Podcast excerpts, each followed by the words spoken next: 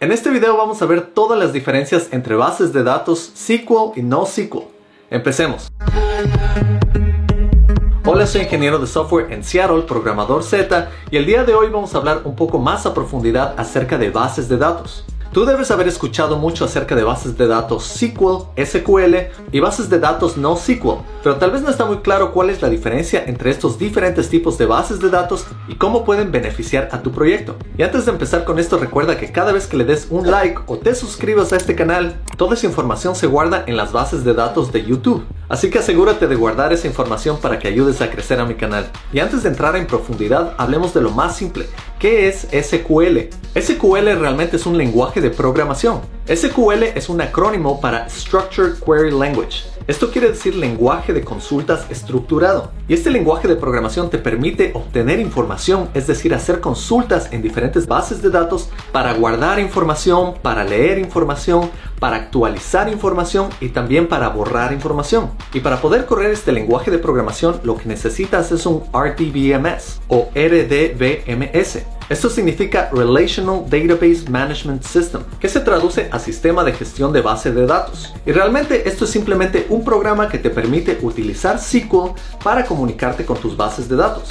Ahora las bases de datos que utilizan SQL son bases de datos relacionales. Es decir, cuando hablamos de todas las bases de datos que son SQL, estas son bases de datos relacionales que se comportan como tablas. Puedes pensar que estas tablas son más o menos parecidas a las tablas de Excel. Cada una de estas bases de datos va a guardar muchísimas tablas con columnas y filas. Y tú puedes utilizar el lenguaje de SQL para decir, por ejemplo, quiero actualizar el usuario que se llama programador X y cambiar el nombre a programador Z. Y todo esto lo puedes hacer con una línea de código de SQL. Algunos de estos sistemas de gestión son PostgreSQL, MariaDB, MySQL y hay muchos otros. De paso te interrumpo en este video para invitarte a estudiar conmigo en Academia X. Acabo de sacar un curso que se llama Clase Maestra de SQL, en donde vas a aprender sobre SQL a profundidad utilizando PostgreSQL como ejemplo. Por lanzamiento de este curso puedes utilizar el código SQL para obtener 10% de descuento. Y este curso va a formar parte de la ruta Full Stack que va a salir próximamente. Te espero en Academia X. Ahora hablemos acerca de bases de datos no SQL. Cuando entramos en el mundo no SQL, esto es muy diferente al mundo SQL, porque como te dije en el mundo SQL utilizas un lenguaje de programación que se llama SQL y como puedes imaginar las tablas son muy estructuradas. Tienen columnas y tienen filas, pero las bases de datos no SQL no son estructuradas. No trabajan de la misma manera y no tienen una estructura bien definida. Y tampoco usan el lenguaje de programación SQL. Y te debes preguntar qué lenguaje utilizan. En realidad, todas estas bases de datos no SQL trabajan cada una con sus propias reglas. Es decir, para acceder a la información no se utiliza necesariamente un lenguaje de programación, sino que cada una de estas bases de datos va a tener sus propias APIs y cada una de ellas va a tener su propia documentación y forma diferente de acceder a los datos. Estas bases de datos no SQL son mucho mejores para cantidades gigantes de datos. Es decir, sistemas como Facebook y Google que trabajan con millones de datos utilizan las bases de datos no SQL porque estas tienen muchos beneficios. Claro que las bases de datos SQL también tienen otros beneficios que son diferentes y funcionan para otro tipo de situaciones, por ejemplo sistemas bancarios. Es más, un mejor nombre para estas bases de datos SQL y no SQL es bases de datos relacionales y no relacionales. ¿Por qué es esto? Porque también existen bases de datos que trabajan con tablas y que no utilizan el lenguaje SQL. Así que el nombre bases de datos SQL tal vez no es tan preciso como base de datos relacional. Pero muchas veces lo vas a encontrar de esta manera. Y déjame nombrarte algunas bases de datos no SQL, pero recuerda que cada una de estas se va a comportar de diferente manera. Por ejemplo, tienes MongoDB, tienes DocumentDB de Amazon, tienes Firebase de Google y hay muchísimas más. Y ahora sí hablemos de las principales diferencias. Realmente ya vimos la primera diferencia. SQL es para bases de datos relacionales y NoSQL es para bases de datos no relacionales o que no tienen un esquema o estructura. A las bases de datos NoSQL también se les llama distribuidas porque funcionan mucho mejor al distribuirlas en diferentes computadoras. Y las bases de datos SQL no son muy buenas para esto, pero ya te voy a hablar más a profundidad acerca de esto. Ahora otra diferencia es que las bases de datos SQL son estrictamente para tablas, mientras que las bases de datos NoSQL funcionan de otra manera. En bases de datos SQL puedes guardar información en forma de documentos Por ejemplo, MongoDB guarda información como si fuera un objeto de JSON de JavaScript. También algunas guardan información en forma de llave y valor, y otras guardan información en formas de nodos y grafos. Eso quiere decir un nodo que se conecta a otro nodo y muchos nodos se conectan entre ellos. Otra diferencia es que las bases de datos SQL tienen una escalabilidad vertical, mientras que las bases de datos no SQL tienen una escalabilidad horizontal. Si no has escuchado estos términos antes, escalabilidad vertical significa aumentar los recursos en tu computador para que tu computador pueda realizar cierta tarea. Escalabilidad horizontal significa no aumentar recursos en tus computadores, sino aumentar el número de computadores para realizar tareas. Y aquí ya te puedes dar cuenta que las bases de datos no SQL son distribuidas y funcionan mejor de esa manera porque su escalabilidad funciona mejor horizontalmente horizontalmente es decir, en muchas computadoras. Mientras que SQL no funciona muy bien de forma distribuida, sino centralizada, de esta manera tienes que aumentar el poder de tu computador para hacer que funcione mejor. Otra diferencia es que las bases de datos SQL son muy estructuradas y también tienen un esquema. Las bases de datos no SQL no son estructuradas y su esquema puede cambiar, puede cambiar muchísimo su forma. Por ejemplo, si has trabajado con objetos de JSON de JavaScript, te darás cuenta que simplemente son objetos que pueden tener cualquier forma. Y eso es lo interesante con bases de datos no SQL, es que puedes guardar esta información que puede tener cualquier forma en la base de datos y eso no le va a importar a la base de datos. Tal vez guardas un registro que tiene algunos valores y guardas otro registro que tiene otros valores distintos y otra forma distinta Tal vez guardas un segundo registro que tal vez tiene una forma totalmente distinta y el sistema no se va a quejar para nada. Pero en una base de datos SQL, si tratas de guardar algo con información diferente a lo que tú definiste inicialmente, por ejemplo si quieres guardar un número en donde definiste que querías tener un texto, vas a tener muchísimos errores. Y otra diferencia es que para bases de datos SQL vas a necesitar un equipo especial y para bases de datos no SQL puedes utilizar cualquier equipo en bastante cantidad. Esto claro tiene mucho sentido ya que las bases SQL que funcionan simplemente en un computador van a necesitar un equipo que sea especial y que permite la escalabilidad vertical. Mientras que no SQL puede estar distribuido en diferentes tipos de computadora y eso no importa mucho. Recuerda también que en SQL el lenguaje que utilizas, que es SQL, va a ser un lenguaje declarativo. Esto quiere decir que si quieres hacer una consulta es bien fácil escribir, simplemente lo declaras. Para esto puedes decir quiero esta información, actualiza esta información, borra esta información o guarda esta información. Eso es muy fácil de entender y los lenguajes declarativos son bien fáciles de escribir. Las bases de datos no SQL pueden ser declarativas como no. En el caso de no ser declarativas van a ser imperativas y en este caso vas a escribir código que no va a ser tan simple de escribir. No vas a poder decir quiero esta información. Tal vez vas a tener que escribir algo un poco más imperativo como accede a la base de datos, vea esta tabla, busca esta identidad, obtén esta información. Mientras que en SQL dices selecciona esta información y listo. Otra diferencia es que con SQL puedes hacer consultas muy complejas. Es decir, en una sola consulta puedes escribir muchísimo código que diga, por ejemplo, obtén los datos de este usuario, todo lo que compró el usuario que está en otra tabla, une esa tabla y dame como resultado cuál es el número total de registros. Y esto lo puedes hacer simplemente con unas pocas líneas de código. Hacer algo como esto con no SQL puede ser mucho más complejo.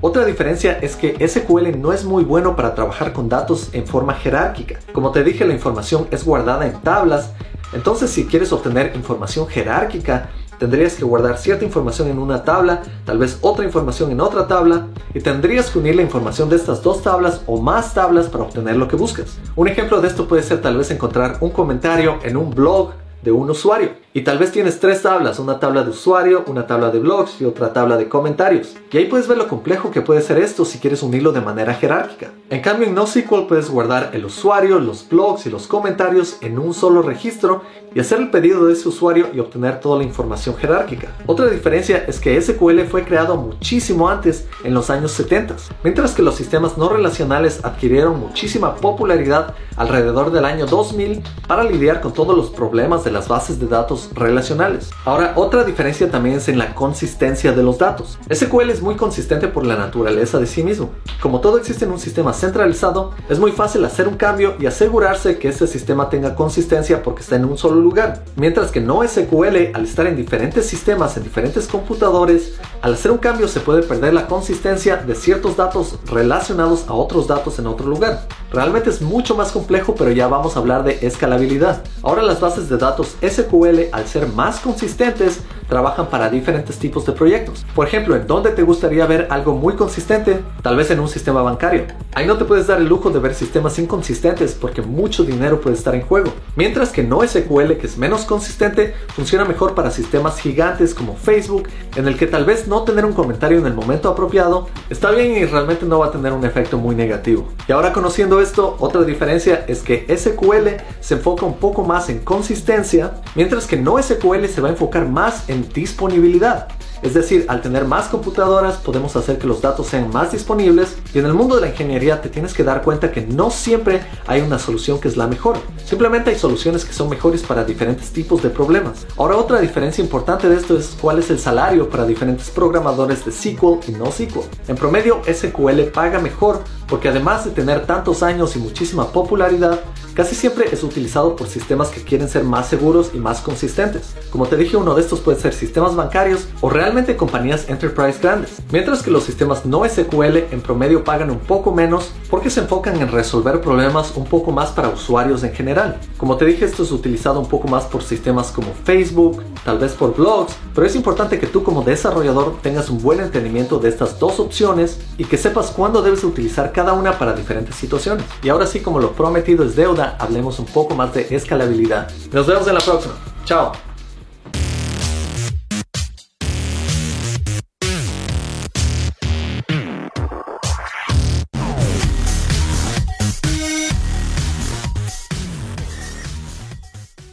Escalabilidad se refiere a cuánto podemos hacer crecer a nuestro sistema una vez que tengamos más usuarios o tengamos mayores requerimientos. Previamente hablamos que SQL permite la escalabilidad vertical, lo que quiere decir aumentar el CPU, aumentar el RAM, aumentar la memoria, todo eso en una computadora. Y para trabajar bien con SQL realmente tenemos que trabajar verticalmente. El problema es que esto va a ser muchísimo más caro porque tienes que crear supercomputadoras para tu sistema. Pero claro, al hacerlo de esta manera no tenemos que preocuparnos de otros computadores. Todo va a ser centralizado y va a ser bien fácil de acceder. Ahora por el otro lado, en bases de datos no relacionales, realmente podemos distribuir nuestro sistema en muchísimas computadoras que van a ser mucho más económicas porque van a requerir menos recursos individualmente pero ahí entramos en otro problema y estamos hablando de sistemas distribuidos que son mucho más complejos de manejar. Ahora esto no quiere decir que las bases de datos SQL no puedan ser distribuidas. Esto es mucho más complejo y no es óptimo, pero al mismo tiempo es posible. Así que para hacer crecer estos sistemas lo que necesitamos hacer es algo que se llama sharding o se puede traducir a fragmentación o partición. Y la idea es que tú vas a dividir tu base de datos en diferentes partes y así vas a poder distribuirlas en diferentes computadores. Esto se aplica a SQL y no SQL. Por ejemplo, si tienes una base de datos de usuarios, tú podrías fragmentar esta información y podrías guardar todos los usuarios de la A a la D en cierto computador, de la D a la H en otro computador, de la M a la R en otro computador y los usuarios restantes en otro computador. Así podrías dividir la información en diferentes servidores. Y aquí realmente es donde brillan las bases de datos no SQL, ya que si deseas cierta información simplemente puedes ir a diferentes servidores y obtener la información que necesitas. Pero sistemas SQL no tienen esto construido nativamente, así que tú tienes que manejar todo esto que puede ser muy difícil. Para hacer que esto funcione tendrías que construir un cluster proxy o lo puedes llamar un load balancer, es decir, un balanceador de información en el que puedes, al hacer un pedido, enviar desde este load balancer pedidos a las diferentes bases de datos en diferentes computadores. Pero también necesitarías otro sistema como una base de datos que indique la información de dónde se encuentra cierta información. Entonces tendrías que poner esto en el medio. Una buena opción para esto es una base de datos que se llama Zookeeper. Y si algún día trabajas con tecnologías como Kafka para enviar mensajes, vas a ver que ellos tienen un sistema parecido en donde tienen una base de datos intermedia y también utilizan Zookeeper. Como te imaginas, la idea de esto es que cuando haces un pedido no tienes que ir y buscar en cada base de datos dónde está tu información. Es simplemente un sistema que permite organizar la información y mantener la información de dónde está cada información organizada. Y si deseas ir a profundidad y optimizar estos sistemas aún más, hay muchísimas formas de hacerlo. Por ejemplo, hay sistemas en donde podrías poner un nivel entre estas conexiones distribuidas y este sistema intermedio podría guardar un caché de información que se pide frecuentemente y así hacer que todos los pedidos sean mucho más rápidos. Y un caché es simplemente guardar información que se pide frecuentemente para que sea más rápido. De esa manera no tienes que ir directamente a la base de datos, simplemente este caché guarda esa información y así el pedido va a ser mucho más rápido. Ahora realmente cuando estás escalando un sistema de esta magnitud, tienes que pensar también en la disponibilidad. Y disponibilidad significa que cuando tienes una base de datos que por cualquier razón el servidor se dañó, entonces tú vas a poder todavía acceder a esa información. Y para esto se utiliza un patrón que se llama Master Slave, maestro esclavo, pero hoy en día se recomienda utilizar el término controlador agente porque maestro esclavo puede ser un poco ofensivo. Pero la idea es que tú vas a tener tu sistema distribuido de bases de datos y cada una de estas particiones de bases de datos va a tener una réplica o muchas réplicas. Algunas de estas se van a utilizar solo para leer, que leer es mucho más rápido que guardar, y también se encargan de mantener información duplicada en caso de que se caiga la base de datos por cualquier razón. Así que vas a tener tu base de datos principal a la que vas a hacer pedidos, pero si por cualquier razón se daña, tu sistema va a convertir a la siguiente en el controlador principal hasta que se recupere el anterior, y así vas a asegurar que haya disponibilidad de datos a todo momento. Esto también funciona en sistemas SQL y no SQL. Y ahora el problema de estos sistemas distribuidos de SQL es que realmente destruyen el principio ACID de SQL. ACID significa atomicidad, consistencia, aislación y durabilidad. Pero el problema es que cuando hacemos a SQL un sistema distribuido, estamos removiendo uno de estos principios, que es la consistencia. Por ejemplo, en un sistema bancario, cuando quieras hacer un cambio en un lugar para un usuario y otro usuario está por alguna razón en otra partición, es posible que esta información no está actualizada exactamente al mismo tiempo. Es decir, tú al pedir información o al actualizar información, es posible que veas ciertos datos que no tienen sentido a cierto momento. Por ejemplo, tú estás pasando dinero a un usuario y esta pequeña demora puede afectar cómo se ve tu sistema. Así que al hacer esto rompemos la consistencia y pueden haber sistemas que son muy delicados y requieren esta consistencia. Así que como ves, esto es posible con SQL, pero puede ser muy peligroso en sistemas más sensibles. A estos sistemas que no son consistentes se los llama eventualmente consistentes. Y esto es algo que tú tienes que considerar cuando escoges el sistema para tu proyecto. Claro que si es un proyecto muy pequeño, te recomiendo trabajar con SQL y no SQL al mismo tiempo simplemente para que veas cuál es la diferencia. Y con esto ya tienes una buena idea de cómo puedes escalar un sistema en SQL y no SQL y todas las diferencias entre estos sistemas. Claro que el mundo de backend puede ser un poco más complejo y más abstracto, especialmente si es que eres una persona visual. Por eso es que hoy en día hay muchísimos roles en diferentes trabajos Tú puedes ser un programador front-end, puedes ser un programador back-end, puedes ser un programador full stack que trabaja en los dos lados y también puedes ser un programador que trabaja en DevOps. Yo actualmente en Amazon, a pesar de que mi título es ingeniero front-end, yo soy full stack y también abarco el lado de DevOps. Así que conocer todos estos sistemas te puede ser muy útil a largo plazo. Y bueno, espero que este video haya sido interesante, que haya despertado un poco tu curiosidad sobre backend y bases de datos. No te olvides de darle un like, suscribirte, activar las notificaciones si quieres ver más videos como este. Y nos vemos en la próxima. Chao.